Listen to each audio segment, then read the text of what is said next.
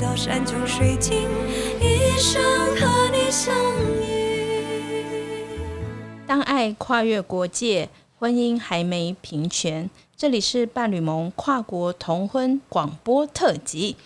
好啦，我是伴盟的这一次的主持人，我是呃秘书长简志杰。那今天呢，想要为大家介绍的是跨国同性伴侣如何的游移飘荡。好，那我们今天在这里有跟我们一起呃分享的有呃中山大学陈美华教授，然后还有啊、呃两位呃跨国的当事人凯丽跟阿唐。那我们跟大家打个招呼吗？Hello，大家好，我是凯丽。大家好，我是阿唐。大家好，我是中山社会系陈美华。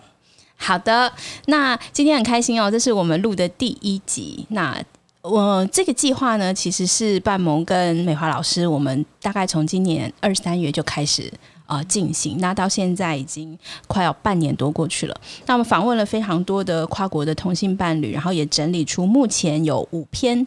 呃，我认为真的是非常好看的报道，对，所以呃，我想问问看啊，就是在打头阵的这一集，要问问美华老师啊，为什么要加入这个口述史的研究啊？就是这个计划。好，谢谢志杰。嗯，我我其实非常感谢，就是伴侣盟邀请我参加这个口述史的计划。因为过去我自己的研究，比如说我集中在研究台湾的性工作者，还有中国中国来台湾从事性工作的移民性工作者，还有包括台湾男性到中国去买春的这些消费者。所以其实我关心的是一个呃性交易的跨国关系哈。那通常我们就会叫它是跨国性迁移哈，就是环绕着人们跨国移动的时候，说它所带来的性跟亲密关系的一些讨论。这样，那所以半盟在找我做这个计划的时候，我就觉得非常值得投入啊。就是说，其实台湾是。亚洲同志相对友善的国家，《纽约时报》都称台湾是亚洲的同志灯塔这样子。那那所以你可以想象，每年也有很多的那个呃同志大游行，也是有很多亚洲地区的同志朋友来参加。那台湾其实就是相对具有指标性，然后另外就是你也可以看到半盟过去。两三年陪伴这些跨国伴侣的一些故事，你就可以看到，就是跨国伴侣这些关系已经在那边了，但是政府并没有提供相对应的保障，所以我我觉得这个计划非常有意义，那也跟我的研究是有关系的，所以我就想说，那我可以贡献，如果我的研究有 有相关的资讯可以贡献给这个团队的话，我就很乐意参与这样子。嗯，其实因为我们之前呢、我找我要做这个计划前也翻了一些就是文献嘛，就发现其实在过去在谈，尤其是谈谈婚姻移动的时候，谈的也都是异性恋的婚姻移动，对，好像很少看到就是同志伴侣，呃，为了要就为了要团聚，然后就。各式各样的签证，然后各式各样的手段，这样子，这也是我在陪伴跨国伴侣当中，其实看到比较特别。我也从他们身上学习了一大堆，原来台湾的入出境如此的复杂，然后各种签证，然后各种规定多如牛毛。然后我每一次去问移民署的朋友，他们也说我帮你查一下，就是连移民署的第一线的工作人员都没办法，就是非常清楚的知道每一项签证它背后的各种的条件。对，所以其实呃。真的是发现大家为了要留在台湾，其实真的是什么都要会，然后什么都要自己查。要花很多时间去研究这些跨国移民的法规。没错，嗯，那这么多故事啊，那美华老师有没有觉得特别觉得深刻的故事？就是这些移动的过程当中，就是我们看到那么多移动，对，那这些故事有没有让老师特别深刻的故事？我我我觉得其实每一个故事都有它的独特性，因为这每一个故事背后都是非常不一样的人。那但是呃，志杰找我做这个研究的时候，我们最开始访问的那个故事是一个卢凯族的女性大西跟一个香港的女性小 Z 哈，这是他们的化名了哈。那就我觉得那个故事就都蛮令我印象深刻的，因为因为我们日常里头，台湾其实在课堂上，或者是说同才，我学术同才里头，他们大家对同志或是同，特别是同志婚姻的想象都非常中产阶级都会，就非常中产都会的那个社会形象。可是，可是他们两个出现在我眼前的时候，我我很明显的，我就是看到一个非常不一样的呃同志的形形样貌这样子。对啊，比如说卢凯族。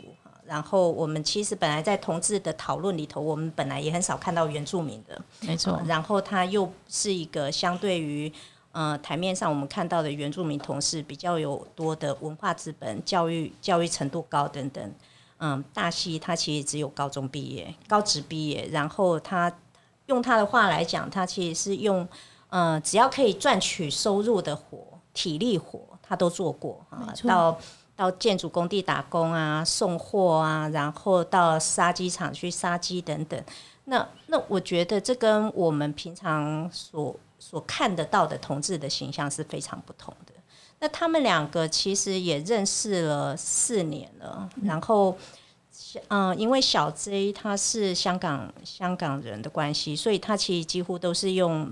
嗯，观光签证来台湾啊，然后台湾跟香港的关系也算是相对的比较好的，所以他他可以拿到三加三的一个签证，就每一次可以在台湾停留一百八十天。嗯，但是这个时间到，他就会变成你要离开台湾一次嘛？没错，所以他们等于是周期性的，像候鸟一样，半年就是要飞离开台湾一次，然后。你可以想象，如果如果一对伴侣，他为了要共同生活，然后每半年要出境一次，他会给家庭带来非常多的经济负担。如果我们都是寿星家庭，然后三四万的薪水，他就压力已经有点大。那但是你，但是因为大西的工作其实是比较劳动阶层的苦力活，他的薪水可能都比三万块还来得少。然后小 J 又不能工作，对，因为观光签证是。观光签证，国家发观光签证是为了要赚取观光外汇的，它不是让你来打工来这里生活的，所以他这个签证是没有办法没有办法工作的所以就会变成他们经济上非常大的负担。那说实话，小 J 也没办法，嗯，光靠大西给他经济资助，他的薪水都不够他自己生活嘛，啊。所以其实小 J 就会变成他有偶尔必须要打黑工来贴补家用这样。那我觉得这是一个对我而言，这在我所认知到的同志的形象里头，其实是一个比较不一样的故事。对，嗯，对啊，其实他们来台湾的那个故事也挺浪漫的。对，对啊，其实我觉得也反映了他们就是。不是我们想预想中的某一些同志非常的高阶，然后有文化资本，什么东西都铺排的好好的，有计划。其实他们是属于超级没计划。对，那个 他们的故事是两个小 J 在澳洲嗯留学，然后他在网络上认识了大西，对，然后两个人在网络上聊天啊，然后就相识。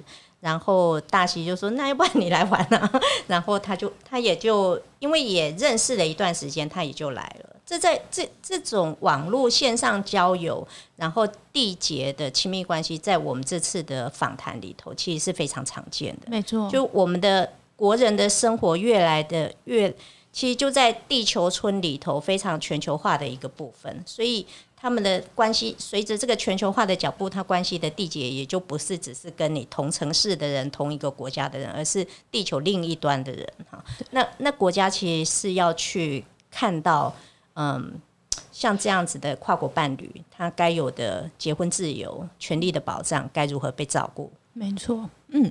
然后因为今天呢，就是。美华的文章里面刚好有访谈的一位当事人也在我们现场喽，对不对？所以其实就是凯莉跟阿唐两位两位当事人，两位当一对 一对当事人这样子。对，所以其实也是想要聊聊，就是呃，当时啊，凯莉就是应该说两位为什么后来选择哈，就是阿唐来到台湾这样子？因为其实我记得你们也是网络上面认识，对，我们是二零一。一四年认识的，然后是一六年的那时候，我们想说要来台湾，然后我们就呃，我我在台湾，阿唐是在马来西亚，那想说要来台湾一起生活。那那时候我们最先想的是用观光签证，那免签是可以三十天，可是觉得三十天实在是太短，我们那时候就想说可不可以三十天，然后申请延签，呃，申请六十天的付费签证，然后付费观光签证，然后延两次就可以变成一百八十天待在台湾。但是那时候阿唐去申请的时候，呃，只能六十天，而且不能延期。所以我们当时就非常的伤心，然后想说工作签证这件事情也很难，因为阿唐在马来西亚是呃是一个专科的学历，那台湾呢要外国人要工作多多是要大学毕业以上，而且薪水是要四万七千多块。当。时当时我们打有这个打算这个计划的时候，那时候薪水要四万八左右，对，就四万七千多，四万八。对，对，现在也是非常高。嗯，对，我自己好像都没有哈，啊不是，对，那是给外国人直接进到台湾来工作，嗯。除非是留台生，外国人在台湾念完大学之后，他现在有改，就后来几年就有改，就不再受那个四万八的门槛限制，这样子。了解。对，嗯所以其实要来工作也是不容易，对然后来探访一次也只有六十天，最多六十天，最多又是拿到了六十天。嗯，所以后来怎么决定就是要让就是阿汤移民来台湾这样？因为其实我们决定在一起的时候，我们就是以共同生活为最终的目标，这样子。所以刚开始在一起就想尽办法说有什么办法是可以我们在一起生活。我们也想过说，如果凯莉去马来西亚能不能？因为毕竟她是硕士毕业，就是是不是有比较 OK 的说你可以过来。但是各种考量、家庭因素，然后他去马来西亚的语言等等，可能很不适合。那我说，那就我来台湾，就是对于我们，呃，就是说我们双方去评估啦，这是比较可行的，这样子。所以你们那时候有评估过有哪些可能是阿唐可以停留在台湾久一点的时间？当时这就是刚刚凯莉讲的说，我们很呃如意算盘说，就是拿了六十天的观光签证，然后可以延期两次，就是一百八十天。我们是第一个计划是这个，说毕竟是没有一起生活嘛，都是远距离，那尝试看生活半年，看看如何。因为其实远距呃一起生活之后，可能有一些改变也说不定，所以当时说走这个计划，但是。第一次去申请这个观光签的时候就被打趴啦，就是说就不行不行。然后那时候因为我其实本身收入也不高，那做签办签证都已经花掉一笔费用了，然后后来这个不行，然后我们就是他当时凯莉就说，不然我们立刻换一个计划，就说来念书好吗？嗯，这样子。可是阿唐那时候都几岁了？那时候三十五岁，三十五岁。那你怎么选择要读什么科系呢？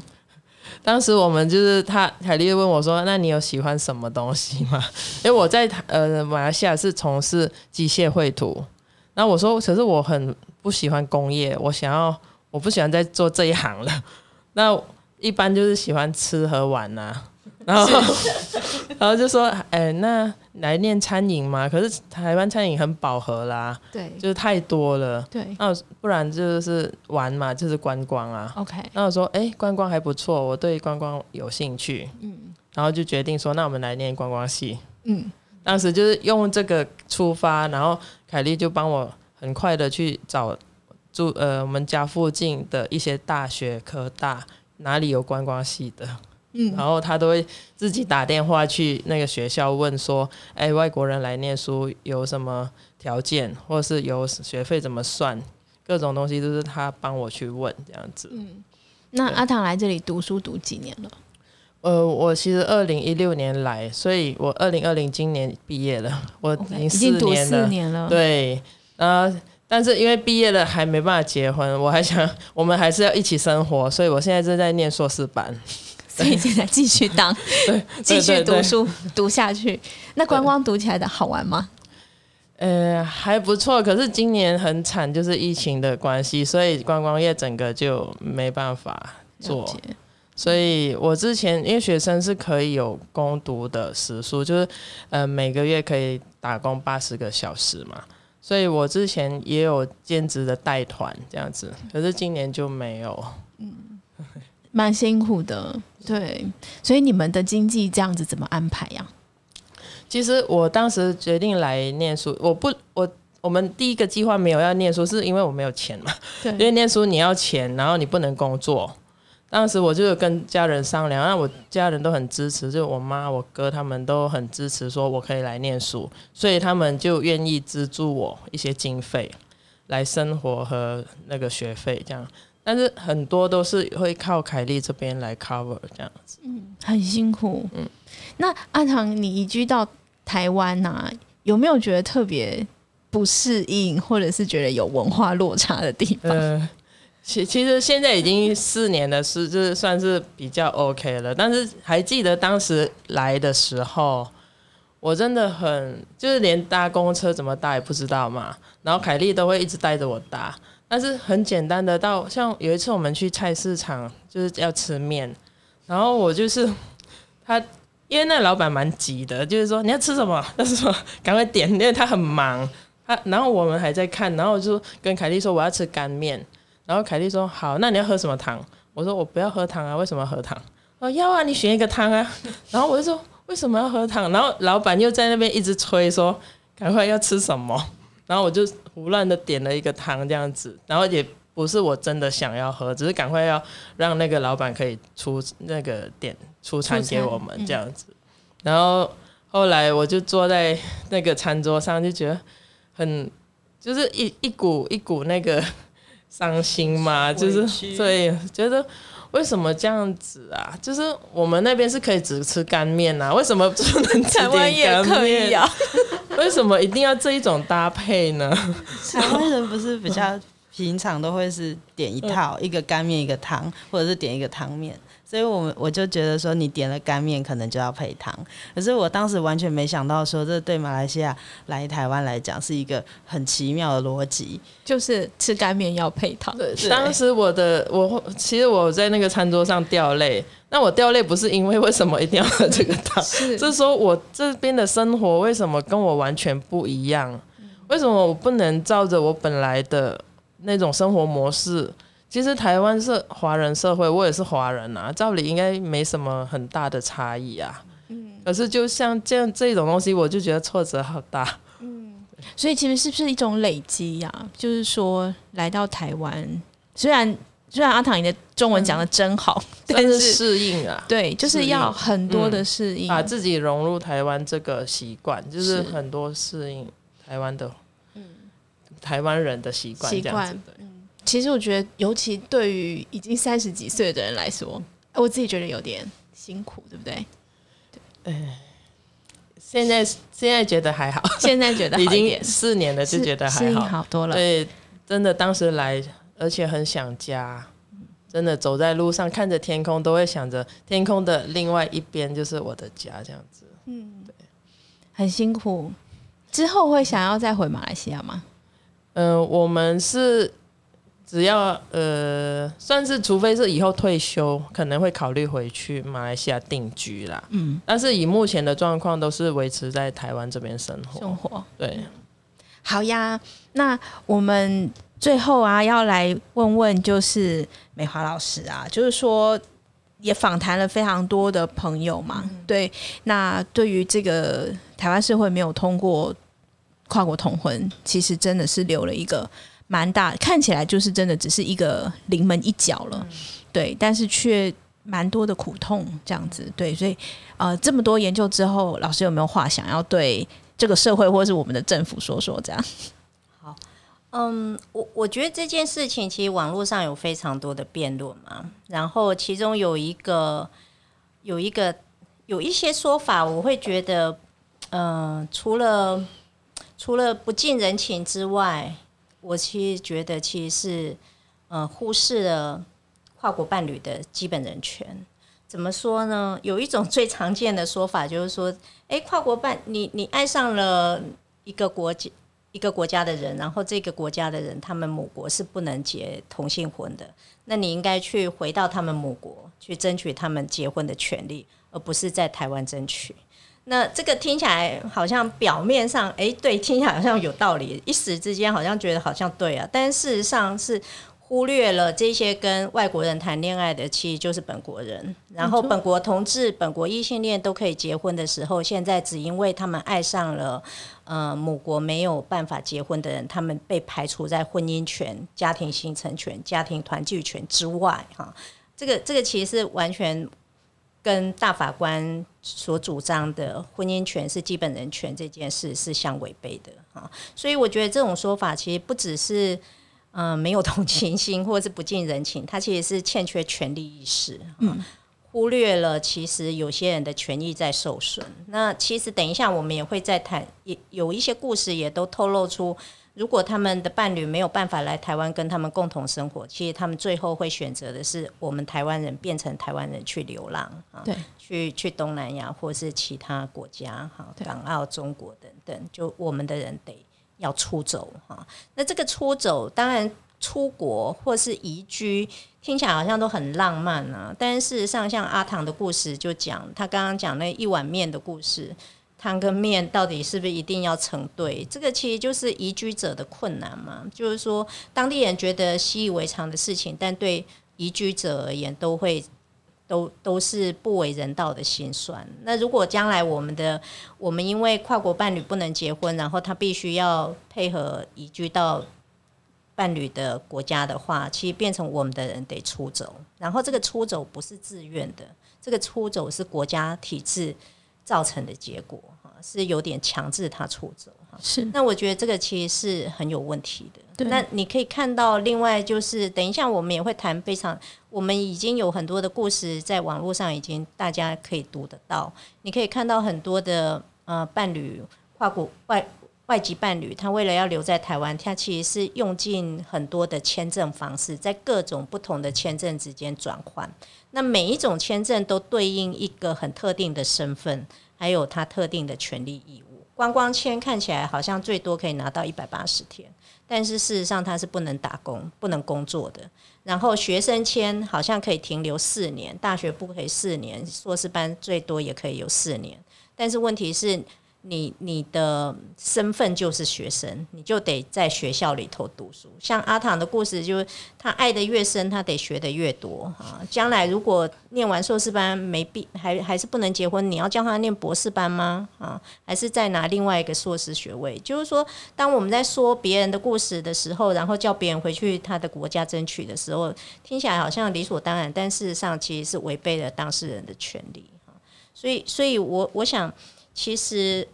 政府必须要去看这些移民管制的方式，其实对他们的婚姻权跟嗯家庭团聚权所造成的侵害，这大概是需要提醒的。嗯，对啊，所以其实说实话，对我们来说，行政机关只要有一个行政机关愿意负起责任，嗯，内政部、法务部、司法院任何一个机关。只要一纸函释就可以暂时先解决大家的困境。如果担心法律不安定，之后再修法。